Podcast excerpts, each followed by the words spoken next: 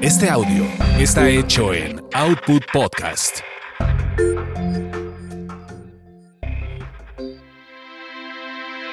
Escuchas Muy Lina. Sonríe, porque juntos vamos a hacer con lo ordinario algo extraordinario. Pongámosle más vida a la vida.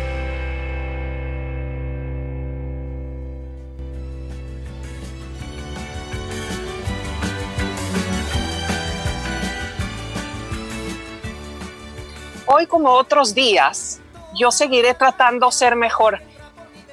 Te lo digo a ti, me lo digo a mí, no siempre es fácil. Hoy otra vez estoy contigo, muy linda. Gracias por acompañarme.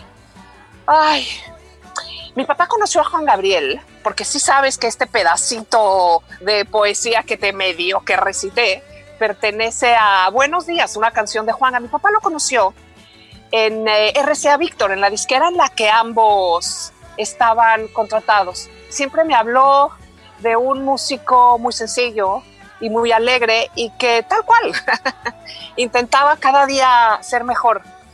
Ah, suena poético, claro, pues es que si uno es Juan Gabriel, eh, eh, le pone música y ya está.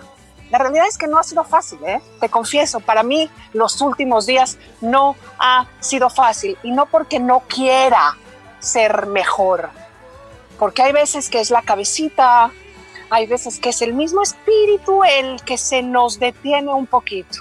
Te voy a contar que esta maravillosa canción de Juanga, cuando llego a Israel, que el mundo se me voltea en cuestión horario, ¿eh? nada más en cuestión horario, me cuesta mucho trabajo incorporarme en el día a día. Y es una rutina la que tengo de ponerme buenos días a la vida, buenos días, señor Sol. Y, y sonreír en automático, incluso ¿eh? Antes de tomar mi primera taza de café. Buenos días, alegría. Buenos días al amor.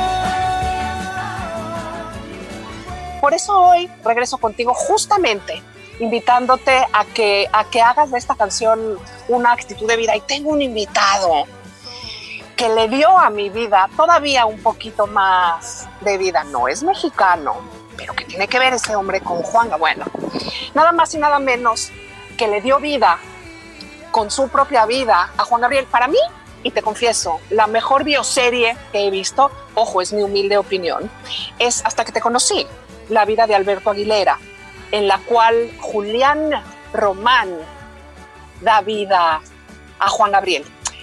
Insisto, da vida porque no copió lo que hacía Juan Gabriel, sino él desde su ronco pecho lo hizo muy a su manera.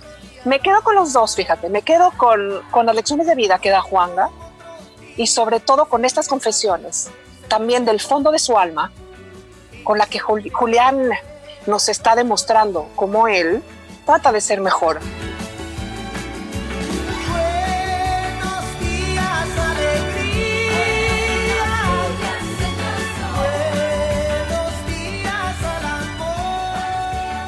Buenos días, señor Sol. No importa que sea de tarde, no importa que sea de noche o hasta de madrugada. Esto es actitud.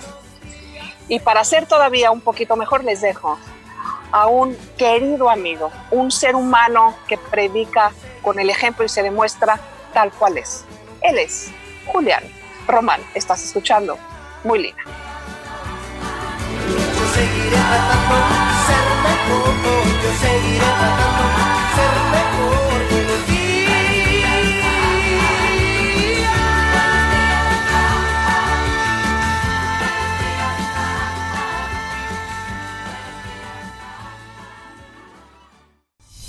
Suscríbete a este podcast y sigue a Lina en arroba Lina Glow en Twitter e Instagram. Muy Lina en YouTube y Lina Holtzman en Facebook.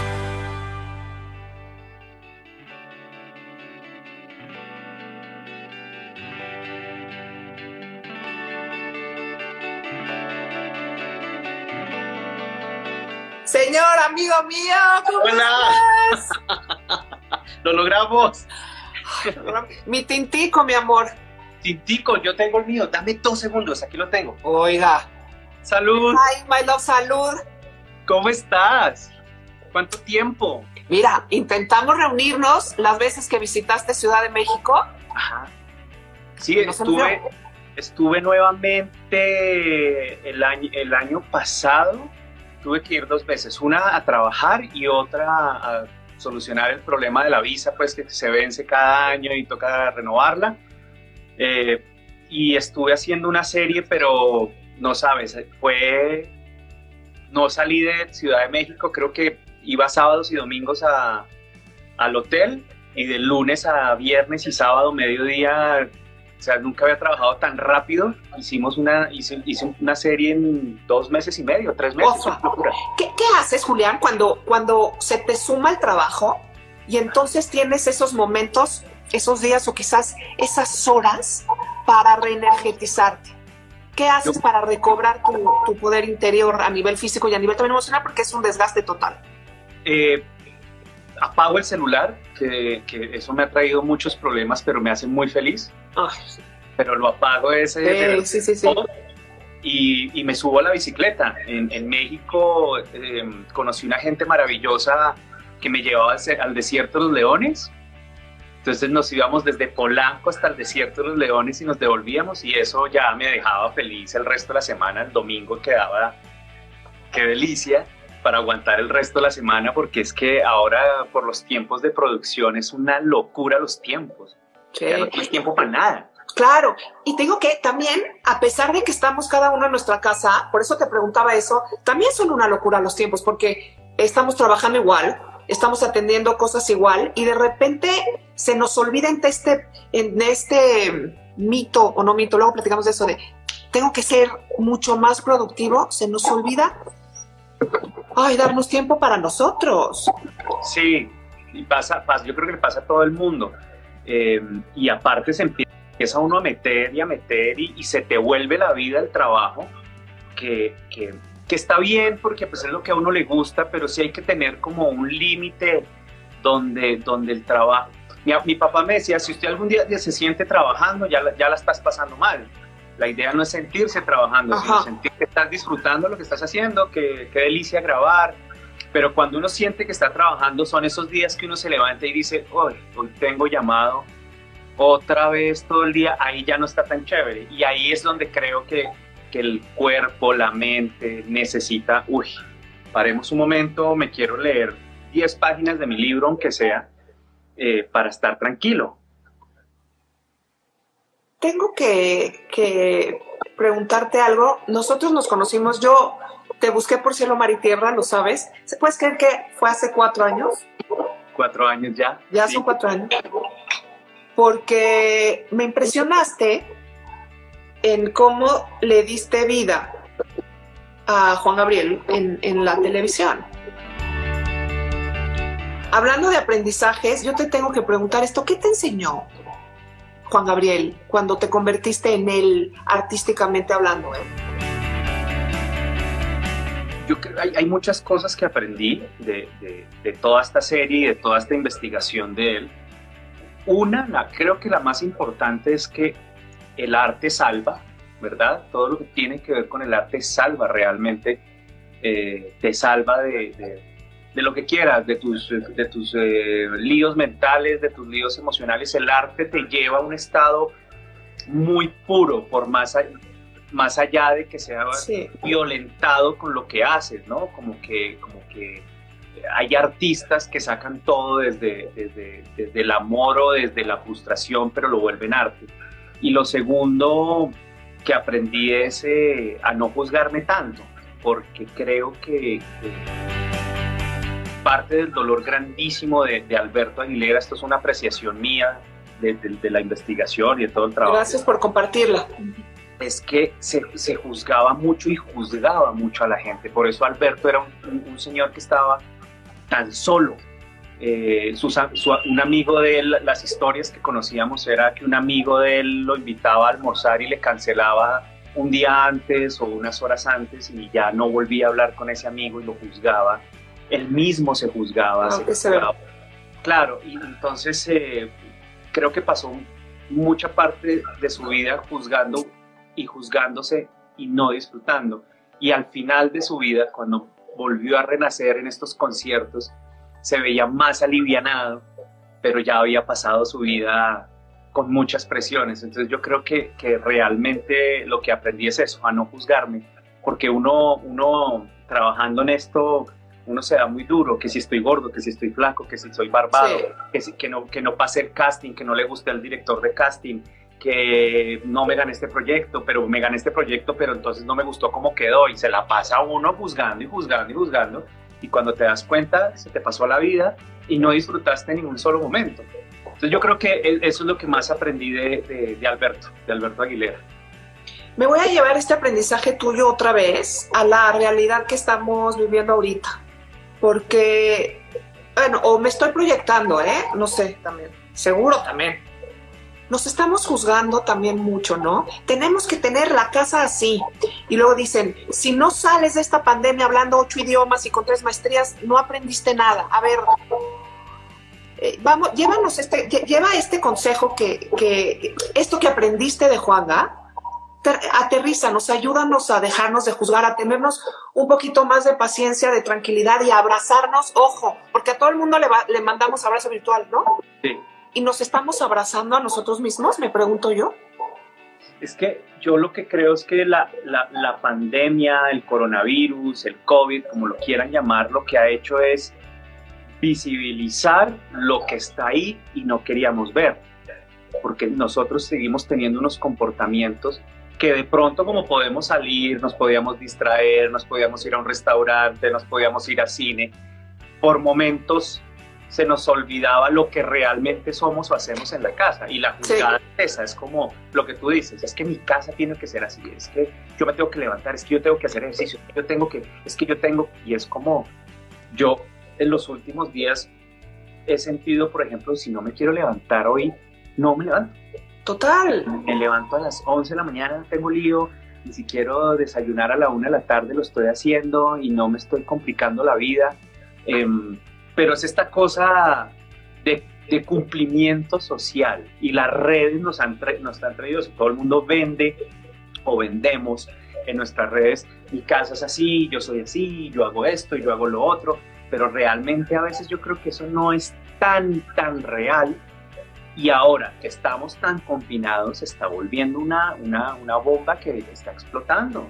Eh, este cumplimiento está enloqueciendo a, a mucha gente. Yo veo muchos colegas que se están enloqueciendo, entonces en un post están llorando, esto está terrible, y dos horas después, no, ya pasó, eh, la vida es bella, no sé qué, y tres después, acabo de tener una noticia terrible, es como, no, no, calmémonos, calmémonos, que lo que está pasando siempre ha pasado, aquí lo interesante es cómo ponemos un freno de mano, hacemos un slow en nuestras vidas y miramos realmente cómo vamos a seguir de aquí en adelante, si vamos a seguir enloquecidos, con unos tiempos que realmente no nos pertenecen, que era como arrancamos este, esta, esta, esta eh, charla, eh, Sí. unos tiempos que no nos pertenecen, sino que nos imponen, o empezamos a tener tiempos reales con nosotros mismos, así no nos guste lo que vemos de nosotros, yo creo que ese es un miedo grandísimo. Cuando uno Sí. se da al espejo, uno se conoce, es que uno sabe cómo es. Aquí en Colombia decimos, es que uno somos bien jodido. Es que, claro, es que te digo que está pasando con, to- con absolutamente todos los seres humanos del mundo en estos momentos. Eh, hay veces que eh, metafórica y literal y o literalmente hablando nos despertamos, ¿no? Nos bañamos, eh, nos echamos nuestras cremas. Pues tú y yo, pues lo del peinado, pues a veces sí, a veces no. A veces no. eso también nos parecemos, ¿por qué no? Pero así nos queremos, mijo. Sí, así es. Así nos queremos. Sonrisa, peinado. En fin, unos nos peinamos, otros no, pero muchos evitamos vernos en el espejo, literal y metafóricamente hablando. Y en estos días no hay de otra. De vernos a nosotros, a nuestra familia, a nuestra... No, no hay evasión. Sí, no, no, no. Y, y- y, por ejemplo, en redes es, es impresionante. Todo el tiempo me están escribiendo, pero quítese la barba. ¿Por? ¿Qué, qué es lo que te.? O sea, si yo me quito la barba, me vuelvo mejor persona, me vuelvo más inteligente, me vuelvo más interesante. Esto es simplemente un resultado de eso que estamos hablando. Cuando empezó Claro. no me quiero cortar la barba, no me quiero cortar el pelo, quiero ver en qué termina esto y quiero estar así. De hecho, cuando yo estaba en, lo- en la, en la universidad hace muchos años, al principio, el- la primera vez que pasé por la universidad, eh, eh, yo vivía así y me, y me encantaba. Empecé a trabajar y ya no podía, por ejemplo, esto es muy interesante, puede sonar muy bobo, pero es muy interesante. Yo como actor nunca he podido tener el look que quiero como Julián, porque siempre tengo un look de un personaje. De, de tu personaje. o me, o me cortan el pelo, o me, o me hacen cosas en la barba que quedan súper arregladitas, o no tengo barba y tengo el pelo súper corto. Este Julián que estás viendo ahora es el que a mí me gusta. Es el que amo. El- es el que a mí, es que a mí no me gusta peinarme. Y cuando tengo que trabajar, por lo general siempre me tengo que afeitar. Y yo detesto afeitarme todos los días, porque aparte me, corto, sufro. Entonces, que esto es una delicia. Esto soy, qué, qué felicidad. Entonces, estoy muy contento como, como eso y como diciéndole a la gente, no pasa nada. Claro. la barba y el pelo no me hace nada. Eh, es, es- es- es tan jodido que a la gente se le juzgue por cosas que no tienen nada que ver realmente con su, su, su interior. Una barba, un tatuaje. Sí, sí. Eh, fíjate, ¿qué opinas al respecto? Porque pasó, eh, ahora sí que ya no me acuerdo si ayer o antier, porque estos días, pues, yo tengo la ventaja que todos los viernes en la tarde es Shabbat. Entonces sé que al menos eh, el día, por eso cuento las semanas, porque si no ya no me acuerdo ni qué día es. Entonces, a ver, que tú debes de recordar, o quienes nos están aquí eh, eh, acompañando, salud con nuestro tintico, nos van a decir, caso Adele, ¿no? Que creo que fue su cumpleaños. Eh, se nos olvidó que es una de las voces más privilegiadas en, en- en la industria de la música pop y todo el mundo que si bajó no de peso. Sí, es terrible. Es terrible, es terrible y, y- y- se vuelve más importante, al, más importante algo que realmente no requiere la atención. ¿Entiendes? Más allá de que sea una enfermedad y que la gente se quiera preocupar y qué le pasó. Pero, por ejemplo, esas decisiones eh, llevan a la gente a hacer una cantidad de cosas que, que, se, que se enloquecen. Yo lo digo personalmente, yo me enloquecí hace muchos años yo, yo tenía 21 años, 22 años, y me llamaron para una obra de teatro y me entero que en la obra tenía que salir desnudo, corriendo. Y me enloquecí. Entonces esto era tres horas de gimnasio en la mañana, eh, cardio al mediodía, gimnasio otra vez en la noche, solo comía pechugas en agua de pollo con un poquito de sal, no me comía un solo carbohidrato, Seguro. eh, una locura y empecé, claro, cuando me di cuenta tenía el estereotipo del cuerpo que dicen que es sano. Se me veían todos los abdominales, todo rayado. Me acuerdo que yo estaba haciendo esa, obra con mi papá, mi papá es actor, que mi papá se me acerca un día y me dice, ¿qué tiene que ver lo que estás haciendo con el personaje? ¿Qué tiene que ver lo que estás eh, haciendo en tu vida con Santiago Nazar? ¿A ti te contrataron por actor o te contrataron como un modelo de Calvin Klein? Que yo entiendo que los modelos de Calvin Klein tienen que tener ciertos parámetros para vender los calzoncillos. Wow.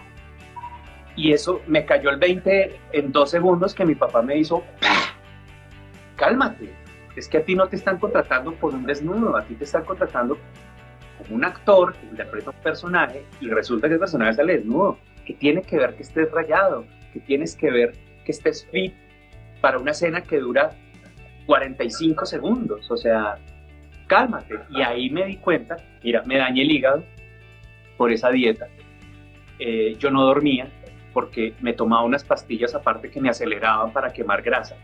Llegué al punto que me levantaba a las 2 de la mañana y cogía pan, lo masticaba y lo escupía porque quería sentir la sensación del, del carbohidrato.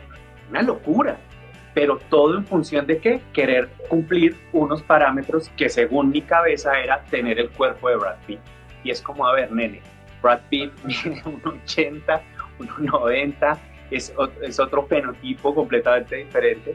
Y tú tienes que estar es, realmente, ¿qué es lo que eres? ¿Eres actor o a qué estás jugando? Y, a- y ese fue de las experiencias más bonitas de mi vida. Yo me relajé con el tema y empecé a disfrutar la obra. Los primeros dos meses era horrible, o sea, yo de verdad, yo llegaba al teatro a saltar lazo, porque para mí lo importante era estar bien ¿Cómo para mí todo. y abandoné el resto, la interpretación del personaje, la historia de la obra, y le di peso a lo que realmente no importaba. Y, y, con esos golpes como que uno aprende a que no, no, no, no, no, espérate un segundo, aquí hay cosas más importantes. ¿Tú qué eres? Eres actor, ¿qué haces? Interpretas. Va. ¿Qué es lo que pasa con estos actores que se bajan de peso para personajes? Lo hacen, pero teniendo en cuenta al personaje, ¿verdad? Van, lo hacen por el personaje. Yo lo hacía era por mi ego y por verme guapo y por salir todo rayado, lleno de aceite, que todo el mundo dijera, wow, qué y, y, y, y mi trabajo que nadie hablaba del personaje, nadie hablaba de, de, realmente lo que yo hacía. Ahí es donde uno cambia el valor de las cosas por estar cumpliéndole a los demás y no cumpliéndome a mí. Wow, wow, wow. Gracias por compartir esto, ¿eh? No, que, que nota. Sí, no, eh, no, eh, eh, no, wow. Porque además es inspiración y lección para muchos, ¿eh? Porque ahí te va otra, otra pregunta. ¿En qué consiste el verdadero aplauso? Tomando en cuenta que al final del día eh, ustedes reciben el aplauso eh, en un teatro, en un cine, bueno, a través de las casas cuando los vemos en tele, pero todos los seres humanos necesitamos, porque también necesitamos un, una, no una aprobación, porque a eso voy. ¿Cuál es la diferencia entre un verdadero aplauso, un verdadero reconocimiento y una aprobación? Claro, yo creo que, que, que, es muy interesante eso porque cuando tú trabajas para un objetivo equivocado, ahí es donde empiezan los problemas. Si tu objetivo es el aplauso, la alfombra roja, con todo el respeto lo voy a decir, los TV los premios, eh, tu foco se fue para otro lado, realmente, no, no, no lo que tú quieres hacer como actor. Eh, cuando tú trabajas pa para los premios, eh, se vuelve algo que, que, no tiene como un fondo real y el reconocimiento ahí se vuelve otra cosa, que es lo que siento que pasa con, con muchos colegas, que es más importante su vida, con quién durmió, con quién se acostó, el detrás de cámaras, cómo hizo gimnasio para llegar a tal, pero y lo que hace y su trabajo, porque no se habla de la interpretación que hace, del trabajo que hizo en, en un escritorio para poder llegar a ese personaje. Entonces yo creo que realmente el reconocimiento que yo siento hoy en día y que pasa es cuando la gente me dice cosas bonitas por trabajos que han visto claro. y han generado un acercamiento a lo que sea. Es que este personaje que usted hizo me acercó a un tío que era muy parecido. El trabajo de Juan Gabriel me acercó a poder eh, afrontar mi sexualidad sin miedo a que la gente me grite.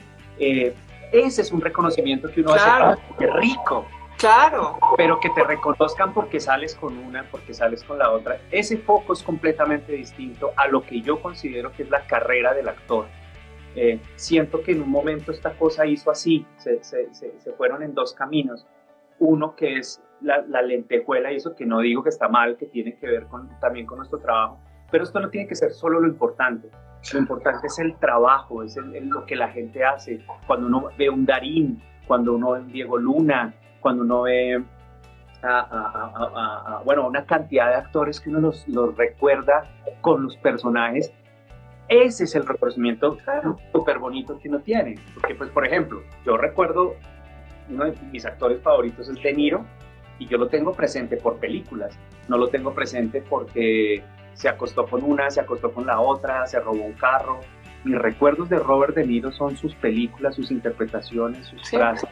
Ese es el reconocimiento que creo que es, que es más profundo eh, que, que, el otro. Que el otro es sí. un poco más, más y más difícil porque es, el, el, otro es, es horrible, es una guillotina que te acaba, y te acaba. El otro es el que confunde, ¿no? Y te acaban. Te acaban porque lo que estamos hablando con, con, con Adele, o sea, es increíble que la gente se quede, se quede, que está más flaca que con la voz, con las letras, con la interpretación que hace. Eso es como por, porque te quedas con lo que realmente no importa. Sí. Yo, yo en mi carrera he tratado siempre de hacer eso. Yo trato de evitar. Eh, aquí, había, aquí, hay, aquí en Colombia hay unas revistas eh, de farándula muy difíciles donde te entrevistan si abres la puerta de tu casa, que muestras cómo es tu baño, que muestras cómo organizas tu ropa, con quién estás saliendo. Y mi discusión siempre es, una cosa es que uno sea una figura pública y otra cosa es que uno sea un servidor público. Porque el servidor público sí hay que mirar en qué condiciones vive porque está manejando nuestros presupuestos y está manejando nuestros destinos. Una figura y nos tiene que dar, se supone, ¿no? Claro, nos tiene que contar todo, casi con todo. Ah, se supone. Se supone. Lo que nosotros hacemos es, nosotros somos unas figuras públicas. Eh, y alguna vez le escuché a, Miguel Bosé algo súper bonito que él decía, le preguntaron algo súper personal y él dijo, no, no, no te lo quiero contestar. ¿Por qué? Porque yo les doy el 90% de mí, les doy el 90% de lo que soy y el 10% es mi familia y eso es sagrado y ese 10% solo lo comparto con mi familia. 100%. No les, no les parece suficiente un 90% que es lo que, mi carrera, lo que hago, mis interpretaciones. Yo creo que ah, e, e, ese es el punto exacto. No es una figura pública, pero tienes... 100%.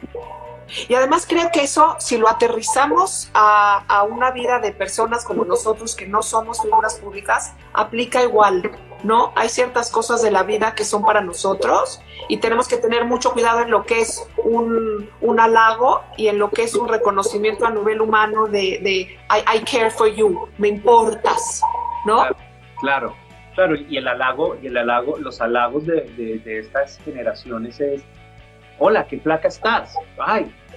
Salud.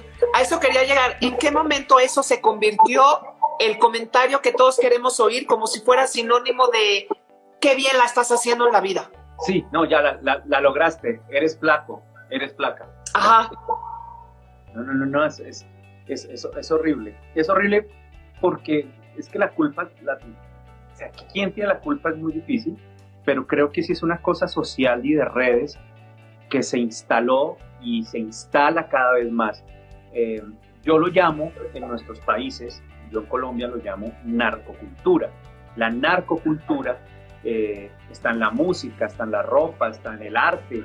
En Colombia seguimos haciendo series de, de, narcos contando esta historia porque pues es que es reciente y todavía seguimos pagándola. ¿En México igual? Claro, y en México igual. Entonces, ¿qué, ¿a qué nos lleva la narcocultura? A eso que lo importante es tener, el aparentar, eh, un hombre de éxito tiene que estar con la modelo top, entonces no es... entonces no eres, ajá.